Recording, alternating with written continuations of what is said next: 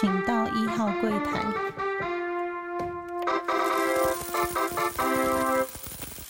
大家好，欢迎收听初一书，我是主持人 Q&A。有好一阵子没有录音了，大概两周多的时间。那不是说我消失了很久的关系，而是因为刚好啊，我回去台湾一个多礼拜，然后加上工作上面也比较繁忙，所以比较没有时间来做录音的动作。那设备呢，刚刚也是搞了好几次。那希望就是不要造成大家困扰，然后这声音都希望大家都还会满意。那为什么就是整个系设定都跑掉了呢？原则上我没有带麦克风呃回台湾，然后电脑有背着嘛，那随时就是以防万一，看到有什么样的状况，都至少有电脑在身边可以赶快做处理。然后顺便电脑也回家，就是我跟我的呃家里的硬碟，然后做个备份的动作，那也以防万一啦。不知道大家有没有这样的习惯？那只是希望说今天的录音呢，声音的品质能顺顺利利。终于能感受到每一次瓜吉在说弄器材、弄设备啊，然后录音录的很辛苦的感觉。那为什么这次会回去台湾，然后时间也很短呢？主要啊，还是因为小孩开始就是情绪有一点不太稳定。那加上岳母，她就是身体就是越来越痛嘛，因为呃，就是骨头一直被这些坏的细胞咬，然后也比较难以入眠啊，或是精神状况也比较差，然后就是回去看看她的状况，那带她去吃一个饭，然后顺便帮她补充一点营养，那至少知道说，诶，她喜欢什么样的东西。那这次比较特别的回去的状况呢，是我从。呃，日本转机，那日本转机的时间呢，就会比较久一点点。就是说，呃，跟接到呃台湾回去的航班，我把我等于是说分段订了，就是先订一段到日本，然后再再订从日本回台湾的班机。那会这样订呢，主要是刚好就是里程有一些那个航空公司的里程要换啊，很多航空公司的里程都到今年年底到期嘛。所以就是用这样，透过这样的机会，把这些里程做个兑换，然后也就是在日本转机，虽然说也也快一点点啦，然后过去都在韩国，啊，这次选择日本。那日本转机的话，中间隔了八个小时。那我本来想要再上网查一下，可不可以出境啊，或者什么的。后来到了当地呢，我就是因为也在网络上订了一些东西。所以就一定要出境去拿，如果没出境去拿，就是就有就算就变浪费了。那我就做了一些研究，然后到到了呃日本之后落地，然后问了地勤说：“诶，我可以出境吗？”他说：“呃，没有规定不行，但是你可能不要进到市区去，因为就算是八个小时这样市区来回。”也是很远啊，因为我到的机场是成田，不像台湾出发都是羽田嘛。那国际上的机场大部分都是飞成田，那成田又离就是市中心很远，大概我记得就算坐地铁也要一个多小时，所以来回就大概就是花掉三个小时，中间还有五个小时。我觉得，呃，我可能我还带了一些行李啦，然后也不想要那么拼，于是呢，我就顺利的出境。那海关也都很能理解，说大家在转机的时候会想要去走一走，他就很快的就帮我盖章，然后就让我过去。大概跟他解释一下，他都接受。那当然我不太会日文啊，主要都还是用英文沟通，所以他们听到英文沟通，我觉得相对也紧张了一些些。但是他们确实也都会讲英文，就是有办法英文用英文跟你沟通。那很快就出境，然后哇，瞬间就来到日本，瞬间就出境日本。因为如果你单纯在机场转机，那个感觉可可能还没那么强烈，就是说哦，我只是在日本转机啊。虽然说成田机场很有趣的地方，呃，等一下整个日日本的细节呢，就是回程的细节，我会放在认识世界的单元，因为有点不一样。然后我们呢就到了，我就在慢慢的这样走出去，然后到了他们的车站，就是机场的车站，然后就看到哇，真的有 Lawson 哎，真的有。呃，所谓的 JR 地铁的服务站呢，然后真的有一些旅行团啊，或者是说一些旅游的服务站，然后就在那边把该办的那些什么卡片啊，什么都办好之后呢，呃，主要是也没办好。对，突然想起来，重点是我主要是要去买那个他们现在呃所谓的西瓜卡跟呃 Passmo 卡。那西瓜卡呢是后来才发现是在羽田机场才有卖，成田机场没有，成田机场的卖 Passmo。那我排队排了很久，终于到我，他跟我说要现金。那我长期都在外面工作，怎么可能会有日币的现金呢？所以呢，我就拿了一张可以提外币的金融卡，然后在那边也是又摸了半个小时啊。就是我光要买一张 Passmo 卡，然后是 Hello Kitty 版的，想说给女儿惊喜一下，我就花了一段时间，然后再加上要领钱，然后又卡片又是领不出来，一直。一直说失败，但是我的卡片上面又秀说：“哎，你跨国提款还有在，尤其在日本有三次。”那我也很惊讶，为什么提不出来？后来就用登录网银，然后瞧一瞧，瞧一瞧，哎，竟然就可以了，领了一万块日币出来，赶快先去把车票的事情搞定，然后就开始拿着手上的日币去做了扭蛋的动作。那扭了小朋友最喜欢的，呃，就是角落生物，会发光的角落生物，然后的娃娃跟床头灯，然后。转了一台车子给我的侄子，我觉得在那边光扭蛋，我记得我大概就花了两两三千块日币吧。然后就很久没有这种投日币的感觉，因为一年多前我有在日本转机过，但是那次还在疫情期间，所以跑来跑去也不太方便。然后呃，心里还算是比较紧张啦。然后也没有像这种有娃娃机，因为其实机场里面没有这么多特别的东西。顶多投投饮料，然后呃，没有真的就是在就是日本生活的感，就是有活在那边的感觉。那后来呢，投完了这些扭蛋之后，就跑去 Lawson 啊，买了泡芙。我就还蛮爱吃泡芙的，不论在哪边，我都很尝试，很爱尝试泡芙这个样东西。然后又买了日本的鲜奶，日本鲜奶就是我也是我一个只要去日本每一餐都会必。就是每个早上都会必喝的东西，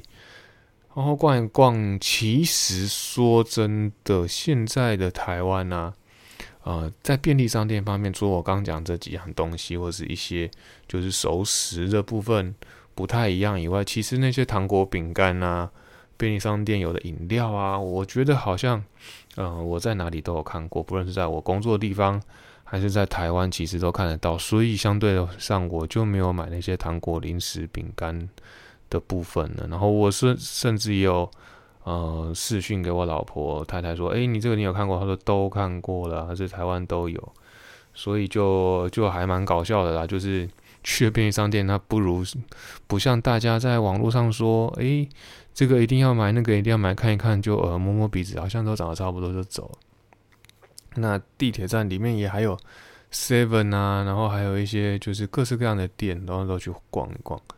那比较特别的是说，好，那我就想说，那就是都逛完了，然后票也买了，然后该玩的该摸认识日本的 ATM 也认识了，那走一走好了。哎，竟然就看到旁边竟然有一个商场，啊，那商场呢里面又有吃的。就是有点像呃中型的百货公司吧，里面甚至连 Uniqlo 都有，然后就在机场的正旁边，就是机场的其中一个航厦跟航架的连接中中间有一个百货公司商场，然后有美食街，那就看到了就是丁彦的路去 D&G 的呃咖啡店，然后帮我老太太买了一个万圣节的饼干，然后再往里面走，哇，看到生鱼片，但是真的太贵了，就是。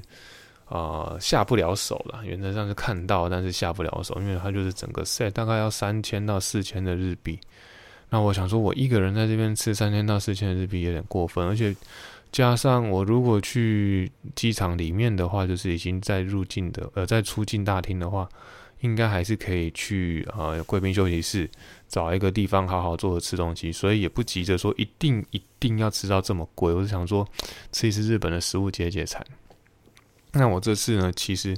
呃，大部分带的伴手礼其实都是在日本转机的时候买的。也就是说，我看到就是哇，那北海道限定啊，什么限定的时候，我都在机场一次就买一买。然后我就觉得真的就是物超所值。然后那个百货公司就是也有卖皮件呐，卖衣服啊，什么都有啦。就是觉得哇，我真的出来这一趟，就是出境一下，可以感受到这么多的呃日本的空气。就觉得很高兴。然后再把准备要去呃大厅做出境，就是报道，就是去呃，好像因为我先拿了登机证了，其实我在呃出发的时候，航空公司就已经给我的呃登机证了，然后加上网络，我也我也预先 boarding，就是已经先预先的登录了，所以那加上行李又直挂，所以我原则上不用再去航空公司报道。那就是可以直接扫我的 boarding pass 就可以，就就是进到海关那边去了。所以呢，在进海关之前呢，我就去吃了一个生鲑鱼的茶泡饭，然后就觉得，呃，至少吃到美日本的食物，然后就觉得相当的满足。虽然说不是吃那种生鱼片汤，但是因为就几个几百块的日币就可以搞定的东西，我当然就一定尝试啊。然后尝试完呢，就在里面又看到，哇，那个。他们的那种欧米亚给店更厉害，就是那种 duty free 的欧米亚给店店就更厉害，因为它免里面是免税的嘛，所以又买了一大堆饼干回去带给啊老婆小孩啊跟家人吃，所以这次真的买了非常多的饼干，我光用背的饼干就背了两大袋，我还一度很怕呃上不了飞机，然后就觉得还好，就是他们没有太刁难，因为看到你都是在这边就是在。呃，机场买的东西，他们没有太刁难了，然后加上又搭呃台湾的航空嘛，所以呃原则上他们都很能理解这件事情。然后当然就是贵宾是简单的休息一下，甚至看了一些书，看完之后呢，然后就去准备登机。哇，到到了登机口又是另外一番景象，因为过去其实我之前有跟大家讲，其实不是那么常跟就是台湾人交往来往嘛。到了那个登机门的时候，全部都是讲中文的人，那全部都台湾人，就觉得哇，终于到了，有点已经到了台湾领土的感觉。那我到了台湾之后呢，其实原则上已经半夜了，然后就是就赶快到了家，就是还已经其实已经一点多，快两点了吧，然后赶快洗一洗澡，然后就就回家赶快休息了。哇，那太太当然有起来看了一下，就说哇，糖果饼很多，但她很累，就没有仔细看，那就不两个就赶快去睡觉。隔天早上一起来啊，就是美妙的画面，就是有看到有一只小只的，然后就说喂，他就喂了一声，然后我就跟他嗨嗨，然后就直接冲到床我的床上，然后压在我身上。在他冲上来的同时呢，大的也感应到，大的也马上冲上来，然后就两个女儿呢就抱在胸口那种。好久没好久没看到女儿那种感动啊，真的是不知道该怎么形容。那就是满满的感动，就是说哇，这趟竟然第一个是说我真的处于一个非常忙的状态，然后呃做一个休假的动作，那也觉得本来觉得很不可思议，觉得很不可能完成的事情，呃加上在日本转机，然后回家抱到女儿，觉得真的就是太神奇的一件事情了。然后一家人呢就一如往常的。呃，开始生活，然后交交代他们呃功课啊，然后帮忙看一看功课，然后就是问问一下他们的近况啊，关心他们啊，然后抱一抱，然后就赶快出门带阿妈去吃饭。那我太太挑了一个就是王品系列的呃过物餐厅，然后比较新型的，然后叫做什么寻彩寻还是什么的。然后觉得还不错，就是阿妈也吃的很很，因为他们都帮你算嘛，什么东西都帮你算好。然后阿妈也吃的很很开心，就是说，虽然说他现在食量不大，但是，嗯，他吃的食物很多样啊，然后就让他觉得说负担也不会太大。然后这家店又以蔬菜为主嘛，他他是有肉了，但是就是说他付了很多呃比较高级的蔬菜的食材，然后。呃，阿妈就吃的就是觉得比较没有负担，她比较愿意吃。那口味也算清淡，所以她不会一直，因为她化疗嘛，然后会有一种作呕的感觉。但是如果吃这些清淡的食物，她会就很开心。那小朋友也非常的呃开心啊。一家人就这样回家之后呢，然后就做个简单的休息，然后就又赶去了跟国中同学见面。那见面话匣子一打开，当然就停不下来啦。然后。聊一聊天，然后就不要让大家太累，就回到家里跟哥哥他们在聊天，跟呃侄子侄女，然后在一起玩，然后小孩子也开心。当然呢，我在一大早就把礼物给了大家，所以小朋友们也都非常的高兴，然后拿了一堆玩具，拿了一堆礼物，那就是小朋友当然就一直围着我嘛，因为就是发礼物的人总是比较受欢迎。那到了第二天呢，我们就一家八口啊，哈，包含我哥哥的小孩，一家八口呢，我们就去了 X Park。我们从头到尾都没有去过 X Park，两家人都没有，就都八个人。那去了，我又订了最早的票，就是我早早就在网络上把票的时候，所有的票都订好，所以我们只要扫 QR code，顺利就排队，也不用再买票了，然后一切都提早就做好安排。那进去之后呢，人非常的多了，然后就是看到各式各样的海洋生物。那主要这次回去还有一个目的就是，呃，小女儿生日，所以就有跟她说，嗯，准备要回去的前两天，虽然说我一切都准备好，但是我们不敢很确定说这趟呃行程到底可不可以成行。但是在她回去的前几天，说爸爸，你的生日我们会跟阿北一起过，然后我们会带你去。呃，水族馆去 aquarium，让你去看一下很开心的东西，看鱼。那因为他去年呢的生日呢，也是我们带他去水族馆里面用餐，然后就是海龟啊、鱼啊，就在我们的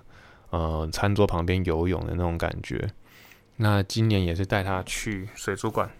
然后让他就是把记忆再更新一下。那 X Park，我觉得。呃，主要第一个是新呐，然后再来是说它并不是说它真的呃非常的大型。我觉得很多，譬如说像我之前讲芝加哥的水族馆，或者冲绳水族馆那个大型的程度，或是它直接临海的那种壮观，当然还是算厉害。但是 X Park 有一个好处是它是新的，相对上它就是可以设计的比较先进一点，再加上它的规划非常的好，一定有请那种名牌设计师去做一个设计才会。啊，有这样子的呈现的方式，然后就让大家都非常的开心。那午餐我们在那边吃，然后就会有企鹅就是游在旁边。相信如果有去过人，大家就可以知道。那当然排餐会排比较久了，然后找位置也比较难找一点点。但是毕竟就是让小孩做一个体验嘛，那只是说，嗯，环境吃用餐环境不是那么的方便。那当然，就大家吃带小孩去吃饭的时候，大家就比较紧绷一点点。啊，这就是家庭旅游的呃景 的过程啊，然后就是帮大家买了买了餐点，然后就他们也会，我们后来还有再去户外区，户外区就是一些呃比较野生的呃爬虫类啊，然后还有一些小动物，那小孩子看的都很开心，然后就往回家路上。那在回家路上，我们也讨论说，哎，晚上要吃什么啊，或者是啊有没有还想要去哪里？那过去其实我一直在啊，常常在北桃园一带就是跑来跑去，就是因为工作的关系嘛，然后客户有一些在那边，所以也常常出没在北桃园一带。那刚好之前在看那个电视的时候，有人在介绍一家啊被耽误的，就是汤马斯在介绍被耽误的呃什么什么店，然后就说他来到桃园区啊被牛肉面耽误的卤味店。啊，就是有一家叫巧合蒸牛肉面，它的卤味真的是一绝，所以我就跟我哥说，哎，这个最近刚好看人家在介绍，然后之前我每一次只要去桃园一一带，就晃晃的时候，都会想要吃这一家，你们要不要试试看？然后他们说听起来不错啊，所以我们就去巧合蒸外带，那一外带就是六百八台币六百八的那一大包卤味，那因为它中药材放的蛮重的，所以整台车就是那个中药材的味道，我觉得还蛮酷的。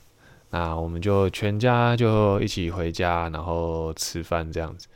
然后就觉得哇，就全家一家人这样子过了一天，觉得真的非常非常的开心。那隔一天，哥哥他们就就全家就去出游，那我也趁着这个机会带了小朋友去体验了。除了前一天带他们去 X Park 之外呢，还带他们去做吃的。呃，比较像小吃店的，就是有一家叫施家汤圆的，呃，传统美食店。那过去呢，小孩子其实他们还小的时候，原则上要么就带他们去餐厅，那要么就是都在家吃比较多。啊，第一次让他们坐那种圆凳子，然后就是那种小吃摊的那种感觉的饭店。那小的，尤其是小的，他后来就是都就是我们都出国了嘛，然后在他懂真的懂事的时候就出国。那他其实在国外都是吃，就真的都吃餐厅啊，或者在家吃，或者甚至都是常常六日都去吃自助餐饭店这样。所以他对那种店，他走到门口就开始准备要哭。那刚好私家肉圆的门口，私家汤圆的门口呢，他有摆一张图片，刚好有他最爱吃的卤肉饭。我就说你要吃哪一个？你比比看，你是不是最爱吃卤肉饭？看到图片就笑了。那加上那个私家汤圆真的威力不可挡，就是小菜也好吃，然后就是他的嘴边肉超好吃。然后卤肉饭也好吃，所以小朋友我老大呢，直接把一整碗满满的卤肉饭吃完。小的虽然说没有吃完呢，但是也整场就觉得非常的配合，非常的开心啊，就觉得实在是太赞了啊。后面呢，就觉得说，哎，终于可以带他们去吃不一样的餐厅，就是小孩子慢慢大啦，路边摊也可以接受，就是让他们的呃可接受度呢增加。然后他们可以认识世界的东西也可以比较多一点点，就是说永远不是永远都吃高级的餐厅，或是只有在家吃，因为在家吃妈妈辛苦，然后出去餐厅真的大餐厅吃的话，换爸爸的钱包很辛苦。所以这趟回去呢，等于是说这也是我们另类的一种收获了。那后来就追加，马上带他们去士林夜市，然后晃了一圈，让他们知道什么叫。呃，传统台湾人的生活习惯，因为之前其实说真的，疫情的小孩很久很久没有去这种，应该说他们根本没去过这种地方。然后让他们去体验一下什么叫夜市，然后全家人拍了一张拍贴，然后非常的开心，就觉得非常很棒的体验啊。然后就是乘胜追击，让他们知道什么叫传统的台湾的生活，不然他们就是这类生活。因为疫情期间我。我是在疫情期间出国的嘛，然后所以疫情前大概两三年时间，小孩子都在这个生活中都在家里比较多，或是在比较安全的环境，那也让他们去外面看看，说说的这才是台湾真正的样貌啊！我觉得这一趟回去真的就是满满的感动跟体验呐。那后面当然有一些跟朋友一些聚餐啊，然后也去吃的呃比较有名的餐自助餐。呃，比如说像想想类的东西，那我就觉得，嗯，就都是以前都没有吃过的，然后也都是完全不一样的体验。那小孩子呢，就天天都看到爸爸，或是说接送都有爸爸接送，他们也非常的开心，非常的感动。然后一家人就是那种感觉，非常就是跟之前讲的，非常快就一家人的感觉就回来。那对于小朋友而言呢，他们好像也是放了一整个礼拜的假的感觉。然后他们就嗯，整个我太太是说他们的心情都整个转变的很大啦，就是说比较稳定啊，或是说也没有比较让他生气啊。那太太也趁机也都尽量让他睡饱一点，小孩子能啊不要呃动用到小孩他太太的话，然后我就自己会接送。但接送小孩子，因为我还不太会掌握那个时间呐，那所以呢，呃小的呢。连续三天都差一点迟，因为他是要校车来接他嘛，那把他送到定点，然后啊，第一天、第二天都是很危急的时候，就是安全，但是非常的就是最后一分钟。那最后一天呢，就是应该说我要回来前带最后一次带他上学呢，直接就是校车已经在那边等了，然后我们还没下车，然后最后我是用抱着他，然后往下跑。然后小孩子甚至说：“你跑太快了，你赶快把我放下来。”因为加上是说他也大了，就不希望人家抱他。只是因为我要赶快把他抱上车，然后怕他走太慢，不想让司机等。然后太太也接到了那个掌车阿姨的电话，说那小孩子没看啊，爸爸抱着他跑过来了。他整个很糗。然后回到家当然被我太太大念，就你还说来得及，就来不及，就这样被念了一顿。然后，但是就是，总之，呢小孩子还是安全的上车了啊，回来他也很开心，他根本就忘了早上的事情，然后觉得就还算是对我而言是新的体验，然后也能感受到小孩子他们在干嘛，因为嗯，小的是这一学期才开始上学嘛，那所以那中间我都没有回台湾啊，也不知道他上课的状况，那这次等于让就是体验一下他们上老大，我上一个学期就有带他。去上学，上上，他就是在他一年级下学期的时候，啊回去，我刚好回去十多天，所以有带他上下学。在今年五月份的时候，那所以送他上学，他没有特别的感到，只觉得很有趣。那小的呢，完全就是对他讲是一个新的体验。然后觉得这一趟回去呢，啊，真的是不知道该怎么说了。就是说，为什么会叹一大口气呢？就是在最忙的时候，然后在最不可能回去的时候回去，然后又心情等于是。呃，有种真的来到天堂，然后我太太也觉得说这趟我回去，她觉得非常非常的开心，她觉得有真的有放假的感觉。那后面当然有更精彩的桥段，我等一下在啊认识世界单元再跟大家就是做一个详细的说明。不晓得大家有没有注意到之前就是有跟大家讨论到那个整体经济的状况，就是说呃从。呃，类股轮动变成个股轮动，然后风险就是慢慢的加剧。那但是因为就是之前有跟大家报告，就是呃通膨的数据嘛，跟联总会的看法。那因为这一次呢，有遇到了所谓的以巴战争，那就是以色以哈战争呢。那整个市场的风险提得非常的高。那之前有跟大家说，就是说虽然说他们联总会是希望。就是缓步的、缓步的落底，或者是说慢慢的落底。那结果很不巧的，就是最大家最担心的黑天鹅出现了，就是战争。那这场战争呢，不知道会不会越烧越大？因为现在看起来，美国都已经呃已经要跟进了啦。让就我所知，就是美国已经派很多军队，然后所有军队都已经在待命了。所以呢，这场战争呢，也造成了市场上非常大的恐慌，而且。呃，几天来都还没要看到要反弹的样子，然后资金的乱窜啊，或者是说逃跑潮，也都还没有缓和的样子，所以造成了呃整个市场上比较风险高的状态真的发生了，就是说它可能不会所谓的软着陆，而是可能会做一个比较快速的落地。那加上呢，这是不会看到，目前都还没看到一个转机啊，所以。大家也都千万就不要在现在去做所谓的接刀子的动作。我觉得诶，可能有大跌的，我要去捡。那实际上风险还是很高，因为未来非常的不明确。所以，除非你是原本就长期投资的人，不然的话，最近的话可能不需要再做太多呃加码动作，然后甚至都需要做一些一做一点减码，然后不要放太多现金手上，还是。放手上现金还是为王啊？这样子跟大家讲会啊比较明确一点点。然后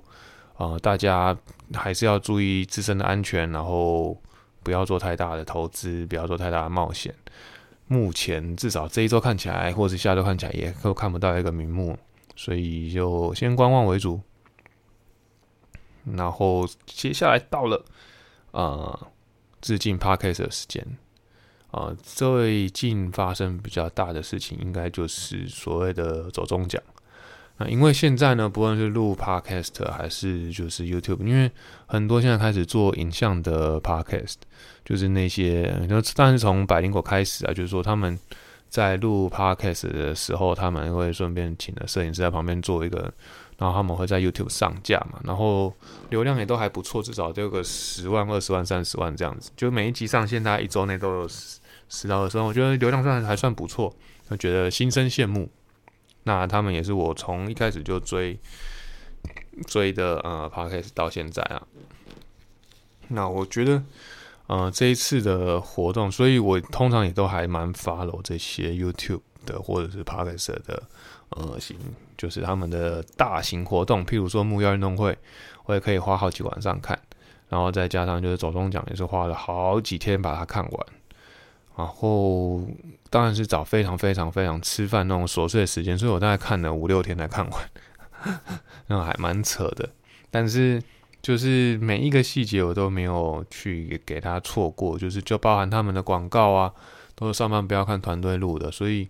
我觉得对于这些啊新媒体创作者真的是满满的尊敬啊，加上他们都有非常强力的企划跟拍片的动机，然后把规格也都越拉的越高，然后都非常的专业虽然说，嗯，不能说我，呃，或许我在录 podcast 的这些，现在我也想要当一个新媒体，然后在录 podcast，大家可能觉得没那么专业，但是实际上，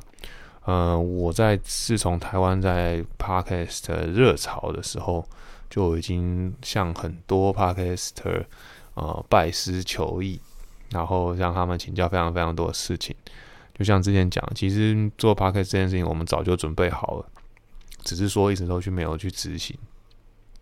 所以呃，我们一开始也有非常呃完整的规划，只是说啊，规划又赶不上变化嘛。然后，所以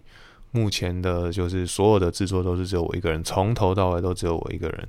那每天都还是要去想这些呃流程啊，然后去做一些呃资讯的收集啊，然后再把做节目的规划，然后再把它录制，然后再做后置。然后再把它上架，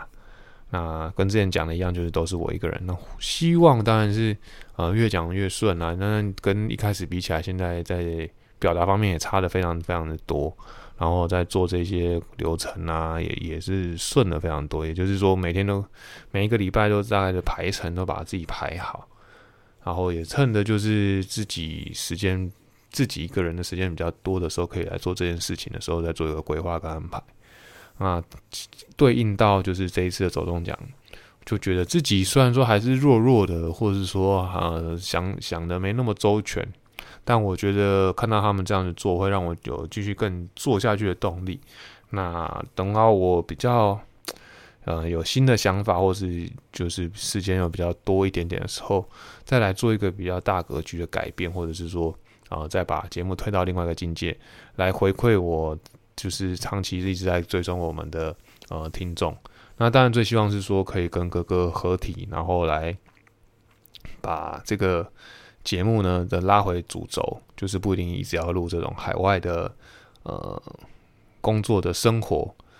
然后但主轴就有点变了啦。那虽然说我每一集都还是会讲一些金融专业的事情，然后或者是扯一下金融工作的内容，那但是觉得呃像我们原本早期的规划可以。呃，做格格做一些解盘的动作啊，然后做一些呃金融业工作的上面的分享，这一个主轴呢，还是听起来质量高一点点。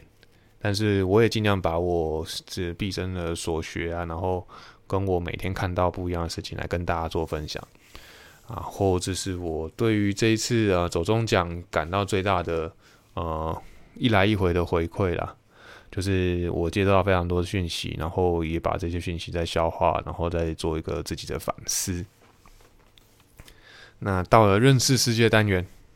那为什么会突然就是刚刚把前面就说我有些东西留到后面讲呢？因为因为在日本转机的关系，所以我回程也必须到日本。那我就呃规划就是说，那我提早三天，就是说我提早三天到日本。那带着我的太太跟小孩，也早早就是拜托旅行社帮我们订好了机票，然后我们就一家在我最后的假期的四天呢，我就带着小孩、太太，我们坐国内的航空，然后从松山机场出发，然后到羽田机场，然后一到那边呢，说真的，这趟呃背后有神人帮助了，那一下车就会有司机就主开着日本。不同就是车头长得不太一样的阿尔法来接送我们，那小孩子就坐了那个帝王级的皮衣，然后一路上都有司机的跟随，那等于是说我们要去哪里，他就带我们去哪里。那我们这次住的地方，就是因为跟小孩讲好，就是我回去呢，在台湾会带他们去水族馆嘛，那去到东京呢，就会带他们去上海动物园。然后，因为上海动物园在我小时候，我爸妈有带我们去过。我记得我爸妈带我们去过两个动物园，一个是上就日本啊，日本的部分；一个是上海动物园，然后一个是北海道动物园，就是有企鹅的那一个。所以我也想要再去回味一下小时候的感觉，然后再影响到我的小孩。所以我们就住在上野附近。那当然一下车就是司机带我们到了呃上野，我们就刚好有一个空档。那饭店 check in 时间还没到，说那我们可以先去吃饭嘛？那我们就去吃了呃牛舌套餐。那小孩子其实他们牛对他们来讲牛舌太 Q 啊或者什么，他们其实啊对肉不是太大的反应。但是呢，很神奇的是，他们觉得那个日本人一他们真的是吃货，一一一上下飞机的第一第一餐就跟我说，为什么日本的饭这么好吃？看日本的饭好吃到就是连小朋友都分得出来。毕竟，其实说真的，我们到世界这么多国家吃过饭，台湾的饭已经算很厉害，但是日本真的又是上了一个等级。连那种你去吃牛舌，他那个饭都特别的好吃，真的很不可思议。连然后连种连这种四岁的小孩都四五岁小孩都分得出来，就觉得很扯。那另外就是说，他们可能在肉方面就是吃的不多，那但是他们既然在吃日本的山药泥，就是山药泥配饭，他们竟然也会可以吃的很开心，就算又算一个突破了。就是呃，从头到尾呢，我这去这趟回去十一二天。就是满满对小孩子突破，然后一家人做一些突破。那再加上呢，我也没想过说我可以在我外派的过程当中再带我的家人出国去玩，这也是我们全家做到另外一种突破。然后也对呃老婆表示感谢，对小孩表示我的关爱的一个做法。我觉得就是觉得这趟行程真的是太值得。然后后来我们第一天呢，其实还有一个很特别的行程，就是我们家族有一个很好的算是远亲，然后是我爸妈最好日本的朋友。那他们原本都是太太是台湾人，然后先生其实在啊台湾出生，然后待到成人之后才回到日本，所以让他们就是算是台湾人，但是在日本生活。那他们的小孩都是全面都讲日文，他们小孩其实就是大我们大概四五岁这样子。那我去拜访他们一家，然后让我们的小孩体验到什么叫日本人的家庭，然后在他们圈，在他们家里，呃，用餐，然后一起就是聊聊过往，然后让小孩的部分跟他们的小孩用英文沟通，然后呃，让他们吃到什么叫做真正日本的鳗鱼饭外带，然后我觉得也是一个非常棒、非常棒的行程，因为呃，我们过去其实每一年去日本的时候都会去拜访他们。然后也算是叨扰他们了。那过去真的是叨扰，那这次真的是为了就是特别见他们一面，因为疫情三年多了，我们已经就是最后一次见面是二零一九年，呃十二月的时候，然后我带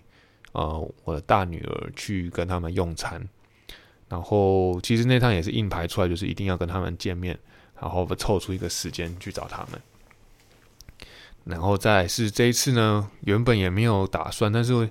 刚好他们家族的一个女儿来台湾做参访，那哥哥就有问说你要不要跟他们见个面，所以我们又临时就又把要安安插一个行程，就是去找他们，就把我们原本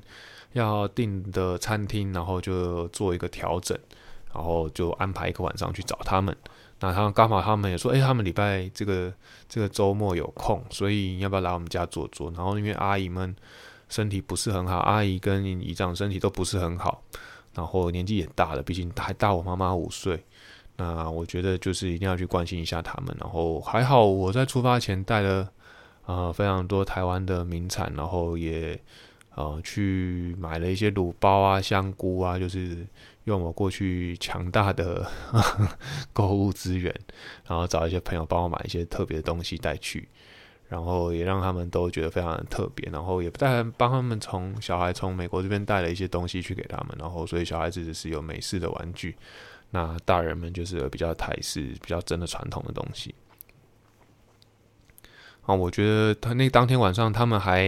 因为他们家是有庭院的，就是那种看到大雄家里有一个前面有一个庭院的那种房子。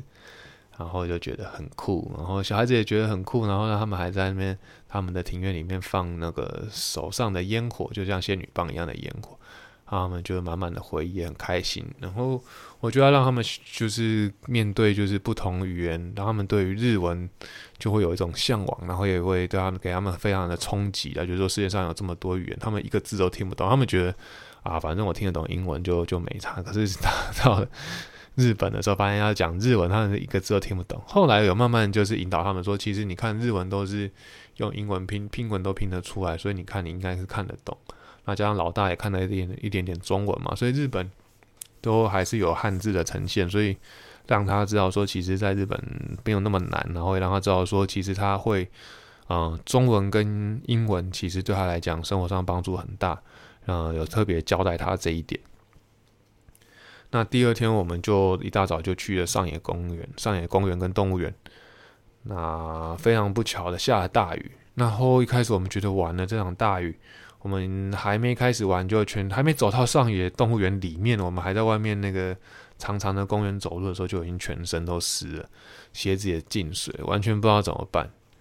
然后就觉得这样旅程该不会最最不好玩。然后我们本来最主要的主轴带他们去上野动物园这件事情就这样子。草草结束了吧，然后大象也没看到。一开始走进去想要看大象，大象也在休息，只从那个就是一个小小的角度看到它在里面，然后又觉得这一趟到底怎么了？后来呢，我们就有重整旗鼓，然后开始看到非常看到北极熊，开始北极熊是一切我们开心的开始。然后对，我们就看到北极熊，看到棕熊，想说虽然说下着雨，但是看到这些特别的动物，觉得太棒了。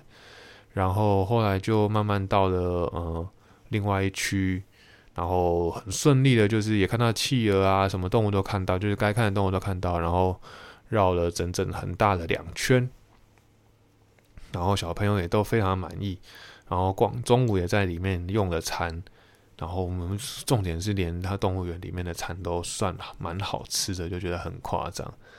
那两天这就是两圈逛完，然后到了下午就。还好，就但是重点是大家的脚都湿了，然后就开始发臭。那还好，就是有司机，司机就带我们去，我们本来就排好了，带他们去呃表参道上面的 Kitty Lane，然后去挑了从五楼一路逛下来，然后夹了娃娃，买了礼物，然后逛了豆豆龙，逛了 Pokemon，然后就让他们小孩非常非常开心，然后那个角落生物也逛。那提了一些玩具，然后就到那个元素元素的那条街，就是说 c a s t Tree，然后就在上面，就是太太就找了一些名店，然后非常 fancy 的咖啡店、抹茶店，然后什么甜点店，然后我还去艾迪达换了我的鞋子，就把我整双发臭的鞋子就把它换掉，然后买了一双鞋。那小孩也在艾迪达里面玩的排版也非常开心。总之，就让他们觉得日本，日本一切一切都让他们非常的新奇，然后让他们有满满的回忆啊。那呃，逛完表参道之后，太太也觉得该逛的逛街都有逛，她觉得虽然说没有让她非常逛非常多的街，但是至少就是呃，让他有一种放假然后有度假的感觉。那后来呢？第三天我们就去浅草，浅草一大早是也是一个走路行程，然后小孩子就没有太满意了。那到了中午呢，呃，司机就带我们到呃一间看得到晴空塔的鳗鱼饭，就坐在窗边就看得到晴空塔，然后旁边有河，然后有一些渡船，那吃着传统的鳗鱼饭，非常美妙的景象。那。吃完饭之后，小孩子也也心满意足啊，然后就开始到晴空塔，然后当然晴空塔太太就在一楼就开始逛了起来嘛，然后他也找到他最喜欢的茶店，那我也带小朋友去买了一些他们嗯喜欢的文具啊，然后一些卡通的文具。那有一家店呢很特别，就是说他有卖很多卡通的橡皮擦，包含啊马里奥啊，然后宝可梦啊，然后呃角落生物的橡皮擦，然后他们可以自己装一罐。对不起，对不起。然后你能装多少呢？就尽量装。所以他们就大概两个人呢，都装了两罐到三罐了，一整天下来。然后就挑了他们喜欢的角色的橡皮擦，然后放在一个小罐子里面。那我也强迫他们，就是我出发前呢，就给他们一人一点点日币，然后就说这日币你们背在身上，要买东西自己买。那那一趟呢，就是在玩具店买东西的时候呢，也叫他们自己拿钱去柜台付，完全没有在旁边帮忙。那他们也都很顺利的就完成了。那小的我是有先帮他把钱捡好，就说你把这些钱给姐姐，然后姐姐给你什么钱你就收下来，然后给你东西你就拿。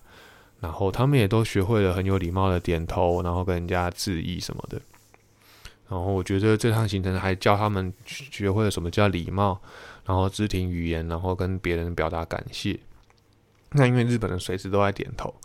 他们也都有看在眼里，所以他们也开始就变得有礼貌啦。太太觉得说，诶，他比较社会化的，不知道知道什么叫做礼貌，因为我觉得常常我们跟他们讲，他们都 没有真的放在心上，然后或许，而且我们夫妻两个是对对所有人都是非常有礼貌的，就是都会毕恭毕敬，但是他们毕竟没有看到人家回，或是觉得没有那种必要吧。可是这次到日本，他们就看我们做，然后而且是对方也都跟着做的情况下，他们都看在眼里，然后他们也在。出国的时候，把他们的感官神经都放得非常的敏锐。我觉得这是就是带他们出国最棒的经验，就是说让他们嗯有很快速的成长，然后更有世界观，然后让他们的感官变得很敏锐，就会观察呃世界上的一切。这是我们觉得最值得的地方，那也让他们体验不一样的生活。那当然就是上去 Sky 区，他们也都玩的非常的开心啊，就是到了顶楼啊，然后。走一圈啊什么的，他们都非常的有办法接受，然后他们也就是哇，东西都变得好小，都变成积木诶，什么什么，童言童语非常可爱。那当然是也让他们知道什么叫呃亚洲最高的塔。那行程很快就就四天就结束了嘛，然后最后一天呢，就是带他们去照一照相，然后在机场，在机场道别的时候呢，女儿呢就开始哭了。竟然在要排海关的时候就哭了，我觉得就是非常的心疼了。那因为我我我要回去我工作的地方嘛，那他们就要回台湾，所以时间上面有个有点落差，所以我就先帮他们陪他们排队排完，然后让他们 check in 之后，然后我看我看了一下看板，他就说我的几点才可以报到，所以我就先把他们送进海关，跟他们道别之后，就小就开始哭。那我开始哭之后呢，就更不得，我就不能回头啊，因为我一回头我会更难过，或者是我也没办法。那我就赶快到了我的航空公司的柜台，一进然开了，我就赶快快速的报到，然后快速的用那个找一个人，就说因为还有签证的问题嘛，所以每次我要在手机直接预办登录那些都没有办法，预办登机都办不了，我就赶快用机器，然后举手，然后找一个人过来帮我按一按。然后他检查了一下我的签证没有问题之后，就帮我放行了。放行之后就把行李贴一贴，贴牌贴贴牌贴一贴，就把行李丢去柜台。然后他跟我念了一下名字，确认一下就没事。然后就赶快用跑的过海关，然后到了成田机场里面的呃大厅去找他们。那果真太太在就是我回去之前的那一家买礼品的呃免税店在逛。然后他们就马上大拥抱啊，然后就是陪着他们走，然后。总之呢，就是呃，在机场我们又相聚了一个多小时之后呢，然后把他们送上飞机，陪他们到登机口，疯狂的跟我拜拜，然后跟我比爱心，疯拜拜比爱心。结果上飞机听说听太太说他又狂哭，然后就一路哭了一整天，直接哭到台湾，然后到家也哭，在那个接驳车上面也哭，反正就是一直哭，直到第二天上学才恢复稳定。那。就是跟之前跟大家讲的，就是这趟行程呢，收获满满。就是从不论从台湾，还是从到带带全家人到日本，都让小孩子做了一个全新的体验，以前他们没体验过的，呃，或是说我要陪他们成长的时间的缺失呢，呃，就是少掉的部分，我很努力的把它弥补回来，让他们快速的成长，让他们快速的体验这个世界。那我觉得一切都非常的值得。然后讲着讲着又想哭了，所以就这一集就到这边，时间也录的比较长。